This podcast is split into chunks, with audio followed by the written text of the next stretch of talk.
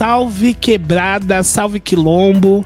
Meu nome é Júlio César de Andrade, sou assistente social, mestre em serviço social, morador do Lajeado, periferia da cidade de São Paulo, babalorixado, Ileiaxé e Edum. Estamos em mais um encontro do Periferias com Lula. Eu cansei de migalhas, de ver viver com horário marcado, de tomar café frio porque não chegou, de ver você ter que ir embora. As migalhas não aliviam a fome, nem o despejo. Ora, são antídoto, mas longo prazo são veneno. Cansei de me embriagar sem que me carregar. Cansei de sambar sem você para acompanhar meu compasso.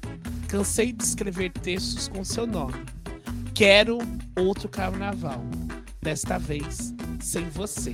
É o poema Fui, da nossa escritora Jennifer Nascimento, do livro Terra Fértil. Natan Santiago, bem-vindo. Nós estamos aqui nesse debate do Periferias com Lula.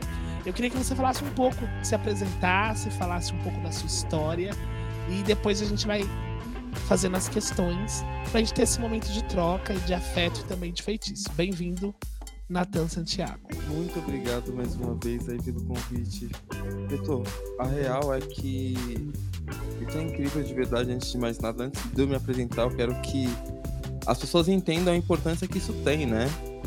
Então vamos lá, vamos ao que interessa. Eu sou Natan Santiago. As pessoas perguntam o que eu faço, né? Eu sempre pergunto, falo para elas, pergunto o que eu não faço, né? É, a pluralidade me define, mas para além das atividades, né? Como compreensão de pessoa. Eu acho que isso é muito legal também. Então, faço de tudo. Jogo futebol americano, basquete, ando de skate, trabalho com moda, é, atuação, evento, produção, bar.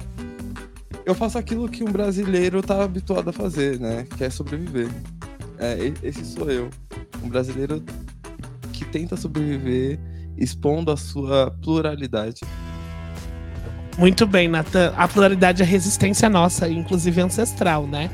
É, eu gosto muito que tem um bloco de carnaval em Guaianazes chamado Boca de Cerebê Square, que diz o seguinte: A rua é do povo, como o céu é do condor. Então me chama para sambar que eu vou, botar a fantasia e no bloco da folia sambar com um povo que não desanima. E esse povo que não desanima é 53% da classe trabalhadora. E que nessa última conjuntura vem sofrendo os impactos do feminicídio, do genocídio, do infanticídio, do encarceramento em massa, da ausência de políticas sociais e da fome.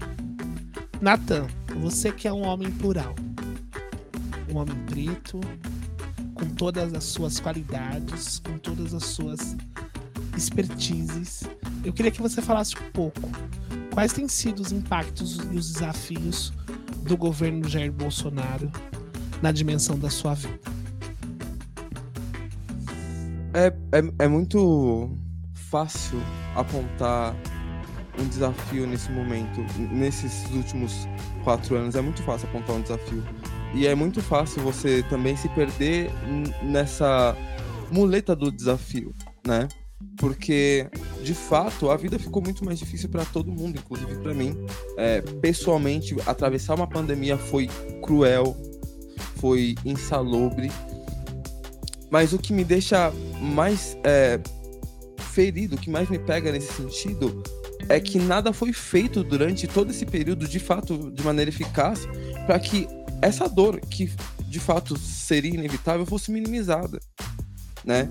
O problema, na verdade, para mim, Natan, é um problema atravessado por vários brasileiros nesse momento da, dessa gestão, né? desse desgoverno, que é com quem eles de fato têm se preocupado eu, eu, eu tenho uma linha de pensamento muito simples. Como homem, tá? Eu vou me colocar no papel como homem preto. O homem preto precisa ser assistido. Tal como a mulher preta precisa ser ouvida. Por quê? Porque quando nós, homens pretos, somos assistidos a partir da, das, das normas, né? Das regras ou das diretrizes que uma mulher preta nos dá, a nossa vida fica menos difícil isso eu falo, por exemplo, por ser um homem preto. Hoje, A gente está vivendo um desgoverno regido por alguém que representa de verdade o interesse do homem branco. E quando eu digo do homem branco, não estou dizendo do, do colonizador, não. Eu estou dizendo do homem branco que tem como interesse manter o controle da, da sociedade mesmo, sabe? De colocar a gente de lado de todas as maneiras, e não só o povo preto, tá? Todo o povo pobre. São 600 mil pessoas. 600 mil pessoas que foram vistas como nada, como um só número. A gente fala 600 mil, só que a gente esquece que tem um conhecido seu, tem uma Joana, tem a filha de uma companheira sua do trabalho. Em resumo, como eu me senti, qual foi o meu maior desafio nesse período, foi literalmente sobreviver. Eu nunca tive uma real necessidade de ligar o modo sobrevivência como eu tive nesses últimos tempos. Nunca. E esse é o meu maior desafio. Sobreviver com as condições que nos são dadas. E esse é o pulo do gato. Quais são as condições que nos. Que condições não foram apresentadas ao longo dessa, dessa gestão? Quais soluções práticas, efetivas, nos foram apresentadas como sociedade, não só como na, sociedade preta, mas como brasileiro, que solução prática nos foi apresentada para superar esse desafio que foi o maior de todos vividos até agora, pelo menos por nós. Muito bem, Natan, que, que, que força, né? E que, que crítica. É, a gente sabe que a crítica ela é necessária e ela é um instrumento de emancipação. E as nossas vidas foram atravessadas por muitas opressões nesse período e por muitas perdas, né? Eu perdi é, o meu tio que teve Covid o ano passado e que esse ano ficou internado por sequelas de Covid. É, era a pessoa que eu mais amava, porque além de ser meu tio, irmão caçula do meu pai, ele era o, o, o, homem preto mais doce que eu conheci na face da terra. Sabe aquela pessoa de beijar, de abraçar, de bagunçar, de falar besteira, de rir. Ele era um ser incrível. E a gente cresceu é, numa família em que o afeto é uma, uma das coisas muito importantes, né? E a gente sempre se reuniu, né? Para comer, porque a comida faz parte tanto da minha vivência familiar e também da minha vivência ancestral espiritual, porque nós que somos de axé, a comida ela faz parte inclusive, né, dos nosso momento sagrado, e como diz o Fansan Potma, a tradição alimenta que não é violenta, né? Se a nossa tradição alimenta e não violenta, nessa conjuntura a fome nos atingiu e nos atravessou de forma muito objetiva. E aí, diante disso, eu queria que você comentasse um pouco sobre essa questão da fome. E aí depois a gente fala um pouco da arte, da cultura, que é muito mais o que nos atravessa como instrumento de emancipação. Mas vamos falar primeiro da fome.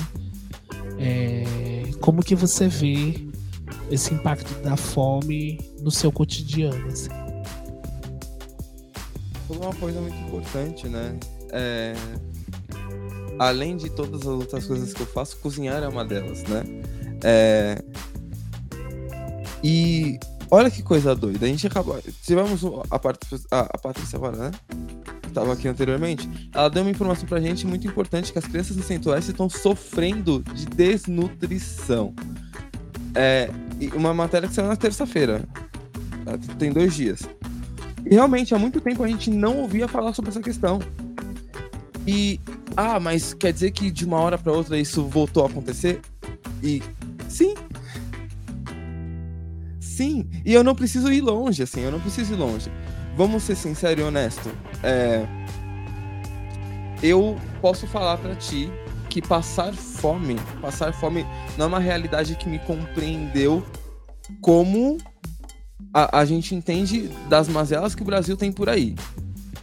Mas eu sei o que é fazer o racionamento. Eu sei que é não me privar de comer algumas outras coisas.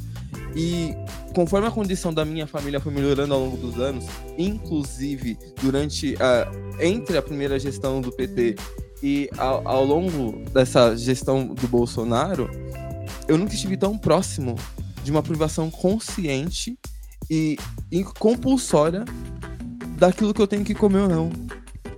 E a gente tá falando de um país que se orgulhou de sair da, da, de tirar o povo da linha debaixo da linha da miséria, da pobreza. Então, quando eu olho para essas dificuldades, e não é porque eu não trabalho, não é porque eu não faço corre, é porque tá tudo muito caro. Olha que coisa doida. As pessoas sofrendo, crianças sofrendo de, inanição no centro-oeste, a gente comendo super mal no sudeste, as pessoas querendo, querendo, querendo desmatar o norte, sendo que o que mais importa tem sido jogado no lixo, que é o que a gente faz com o que a gente come? O que a gente faz para matar a fome? O nosso problema da fome hoje é vergonhoso. E não é vergonhoso porque é chato ou porque as pessoas morrem, não, é vergonhoso porque se trata de um descuido. As pessoas não comem hoje porque a gente não tem quem olhe pelo, pelo alimento. As pessoas não comem hoje porque a gente está mais preocupado em plantar soja e criar gado. A gente está vivendo uma sociedade onde a microeconomia tem se dissipado cada vez mais, quando a força para que as pessoas possam minimamente comer vem da microeconomia, vem da microgestão. A gente está preocupado demais olhando para o macro quando a gente não consegue consertar aquilo que acontece na nossa, na nossa rede do micro. E isso é resultado de fome. As pessoas não estão passando fome porque não tem comida elas estão passando fome porque, politicamente dizendo, o nosso país re se revirou a ponto de uma pauta que, te, que já estava sendo apagada no nosso país tome força de novo. Pra gente ter que brigar para ter osso. A fome é uma mazela que só quem sente sabe. E eu vou fazer uma pergunta para ti. De todas essas pessoas que sentiram a dificuldade de comer bem, quantas delas se responsabilizam por esse efeito? Porque eu não posso ser parcial. Porque eu tenho um discurso voltado mais para a esquerda. Porque se for parar para entender, e não só eu, muitas pessoas vão entender que tanto a esquerda quanto a direita não, não, não nos compreendem como cidadão plenamente. Quantos de nós somos vistos pelos representantes, juntamente com os representantes da esquerda? O Colombo faz um trabalho incrível, mas a gente ainda está longe porque nós estamos muito mais próximos daqueles que não têm o que comer, que passam fome, do que daqueles que tomam a decisão coerente e correta de fazer com que isso seja uma realidade mutável. A gente está olhando para a escala do lado errado. E é por isso que a gente vota mal, é por isso que a gente come mal, é por isso que a gente vive mal. A gente ainda tem maquiado efeitos colaterais como a fome como se fosse uma escolha. Não. A gente não pode esperar só que o Estado nos forneça condições para comer. Gente, a gente está falando de sobrevivência. A gente tá aqui na Zona Sul hoje, né? E eu tive uma parte da minha infância na Zona Sul. E éramos crianças. E a gente sempre arrumava um jeito de comer na rua, por exemplo. Como você tem cultivado, onde você tem buscado recurso para comer? A gente tá passando fome, mas aonde a gente come? O que a gente come? Será que as políticas foram feitas só pra gente poder ter mais. Porque, vamos lá, a gente tem muita cabeça de gado no país, certo? A gente produz muito, certo? Por que, que eu pago 32 reais num quilo de carne considerada de segunda? Se a gente tem tudo isso, para onde que isso vai?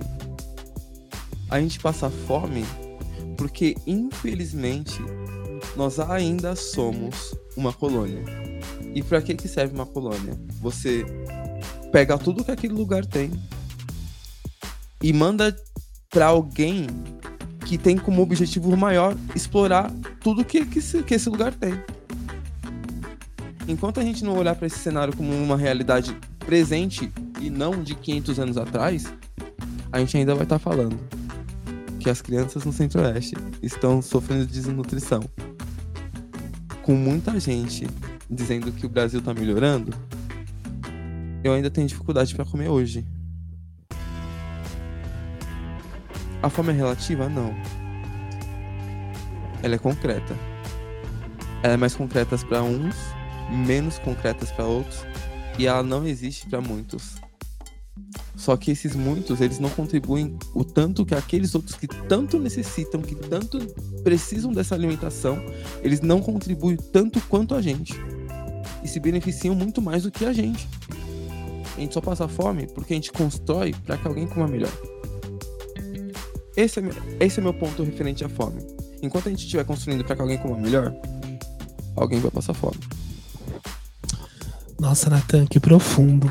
É, durante o período da pandemia, a Coalizão Negra por Direitos, o movimento negro, que tem 260 entidades no movimento negro, entregou uma tonelada e meia de cestas básicas e cestas verdes em todo o território nacional. Ainda assim, é, é ineficiente diante da ausência do Estado, que com o congelamento dos gastos piorou cada vez mais o avanço nas políticas sociais.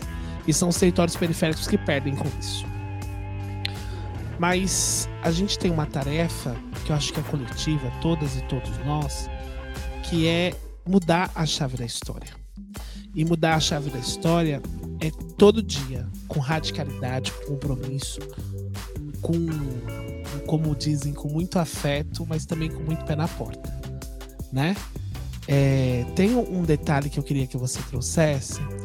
Você, além de ser da arte, você é do esporte, né?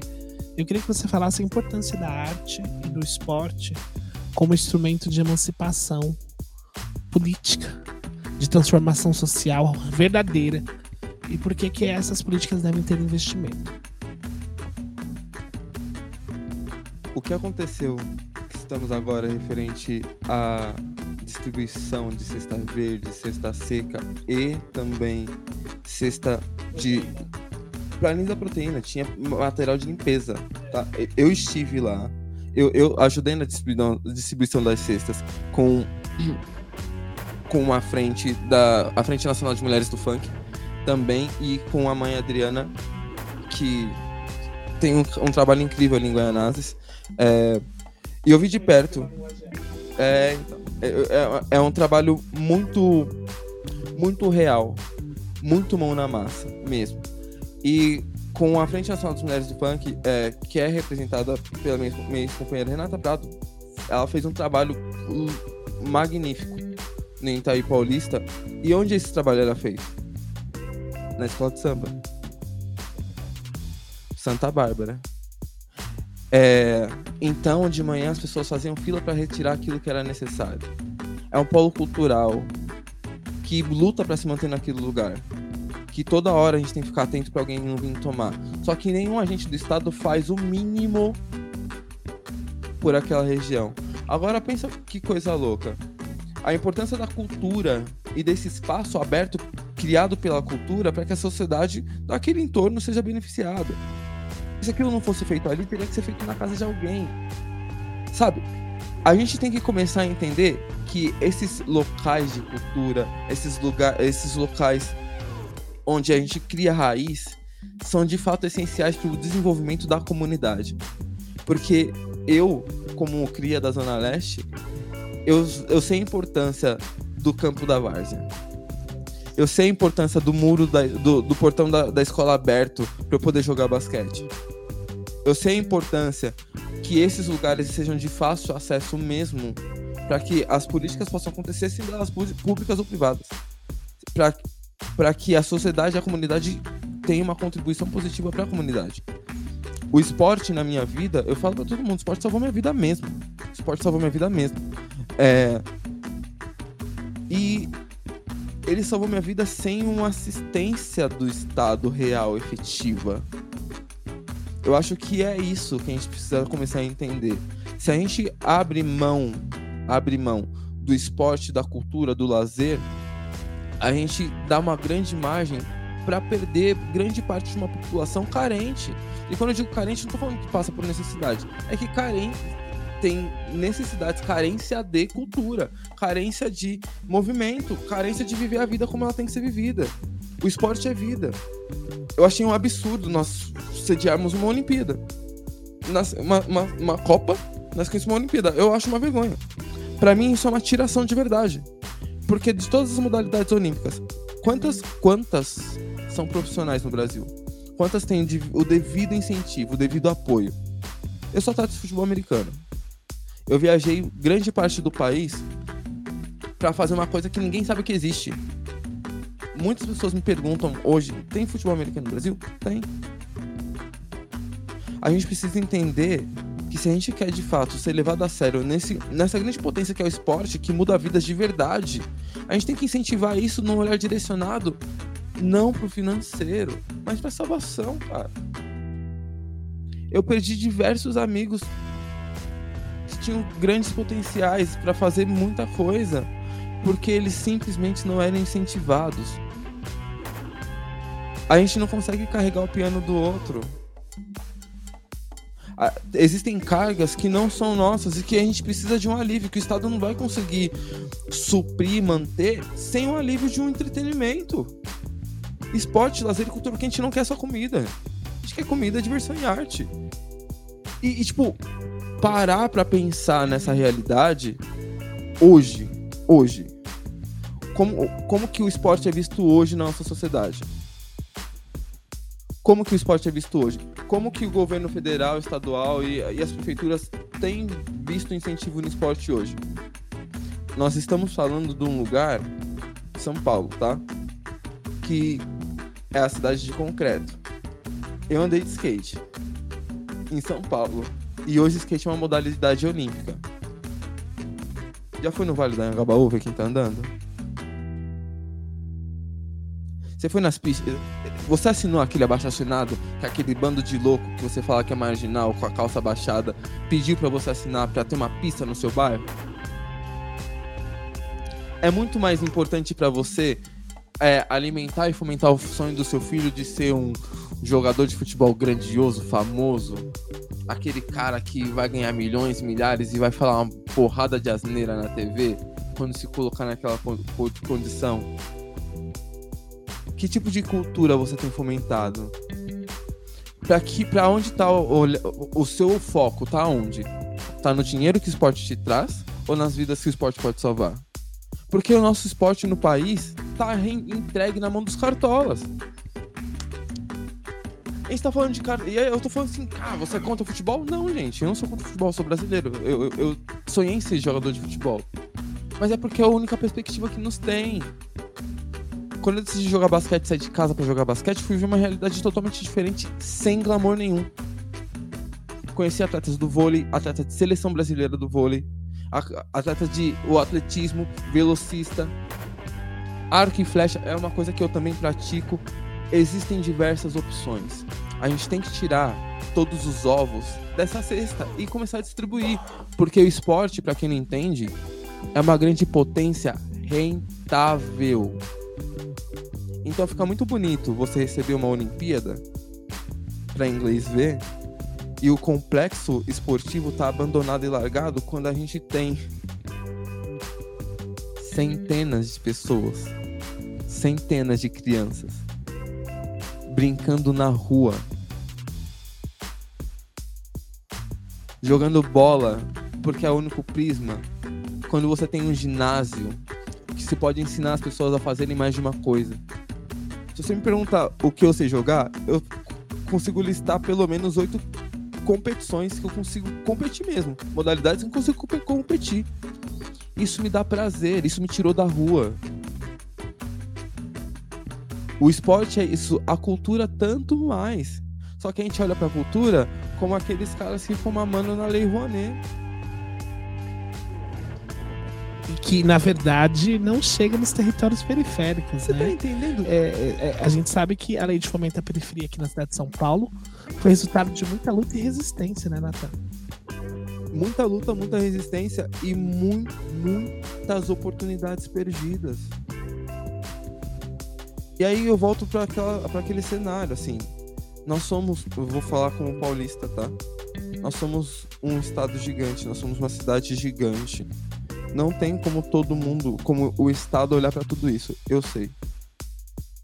Mas com que você faz com que a sua comunidade olhe? Para onde a sua comunidade tem olhado? Qual tem sido o norte? vamos, vamos ser sinceros. Que na Zona Sul a gente conhece um montão de artistas. Eu conheço um, um casal, somos um só. Fazem rap. Tudo Capão Redondo. Eles sempre fazem é, os shows em casa de cultura, frente de estação, debaixo de viaduto, sempre fomentando esse tipo de cultura sem incentivo nenhum.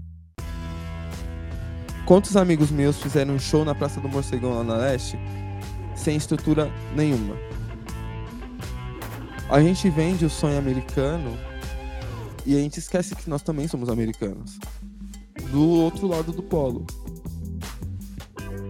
a gente tem que começar a entender que enquanto a gente viver essa monocultura, que tem um olhar mono, tanto para educação quanto para esporte e para cultura e entretenimento, a gente vai estar tá fazendo mais do mesmo. E aí volta naquela pauta, a gente não quer ser, a gente não quer só comida, a gente quer comida, diversão e arte. Mas será que isso só vale da ponte para lá?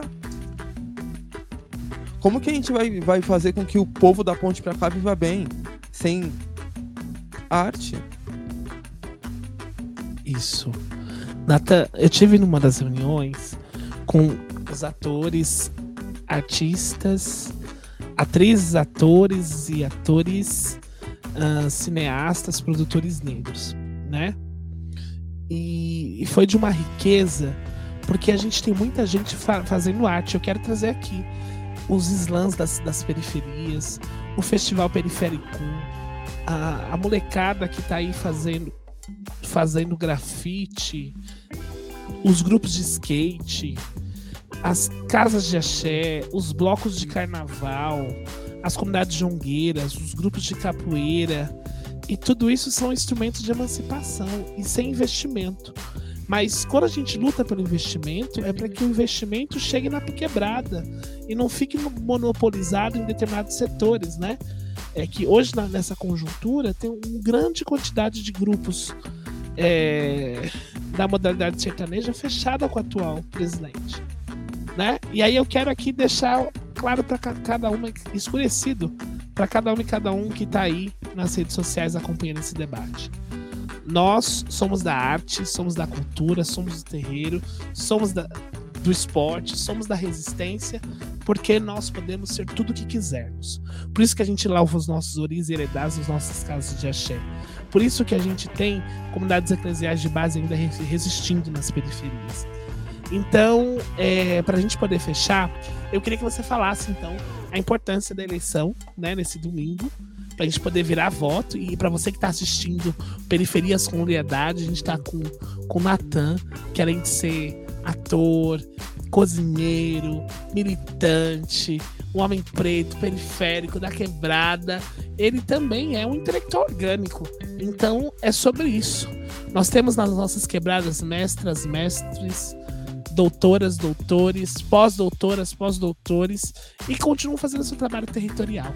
E aí, para o próximo domingo, dia 30, das 8 às 17 horas, não esqueça de depositar um 3 para presidente e 13 para governador, para virar o jogo e virar a história. E é com você, Natan, a sua fala e as suas considerações. Uh, tá aí, né? Dia 30 é o dia da verdade, né? É, mais importante que eu quero falar para todo mundo que está observando esse debate é que mais do que levar a, a, a sua ide, o seu ideal político, traz com você uma reflexão de como que você prefere viver a sua vida, saca? Como, como parte dessa sociedade. Porque, no fim das contas, eu tô muito preocupado com o resultado das eleições, porque eu sou uma pessoa que me preocupa com o resultado daqueles que estão à minha volta. Para to todo efeito. Se você se abstém ou se você compactua com qualquer coisa que possa vir a ferir um próximo, que seja incoerente com aquilo que você diz, e se você tem por opção ou por preferência ser mais conservador, conserve a vida. Porque se. Você pode ser contra tudo. Você pode ser a extrema direita. Mas você não é contra a vida. Vai pra urna domingo e pensa que o seu papel ali não é tirar o lado A ou o lado B. A gente não, não. Vamos falar português, claro. A gente não quer só que o Bolsonaro saia. A gente quer que o Brasil vença. O Brasil que tem 600 mil pessoas a menos por incapacidade. Aliás, descaso. Porque ele era capaz. E você que acreditou que ele era capaz, também é capaz de mudar essa realidade. Só você mudar o seu voto. Porque se você não tá contente com o que tá acontecendo agora, muda. Principalmente você que tá em São Paulo. Essa câmera tá em mim, né? Você que tá em São Paulo, presta atenção. Rio de Janeiro teve oito governadores presos. Presos.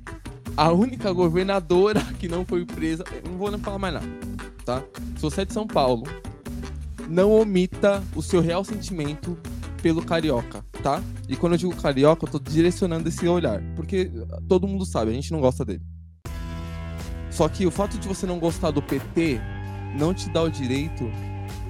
Não te dá o direito de colocar uma todo o nosso estado em vulnerabilidade.